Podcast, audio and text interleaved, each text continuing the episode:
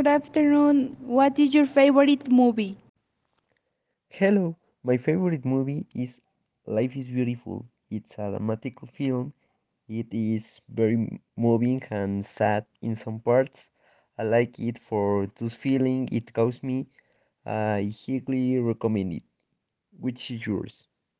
My favorite movie is Aquaman because this is an action film and it is a fantasy film and I think that it's it's a good film from the drama and uh, from the people that this have uh, the actors.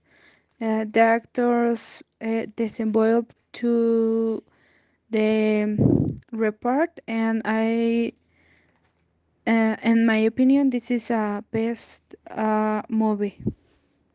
In my opinion this uh, movie is uh, wonderful is interesting um, it's um, future uh, it, it is some different it's famous creative and for me it's the best movie and so beautiful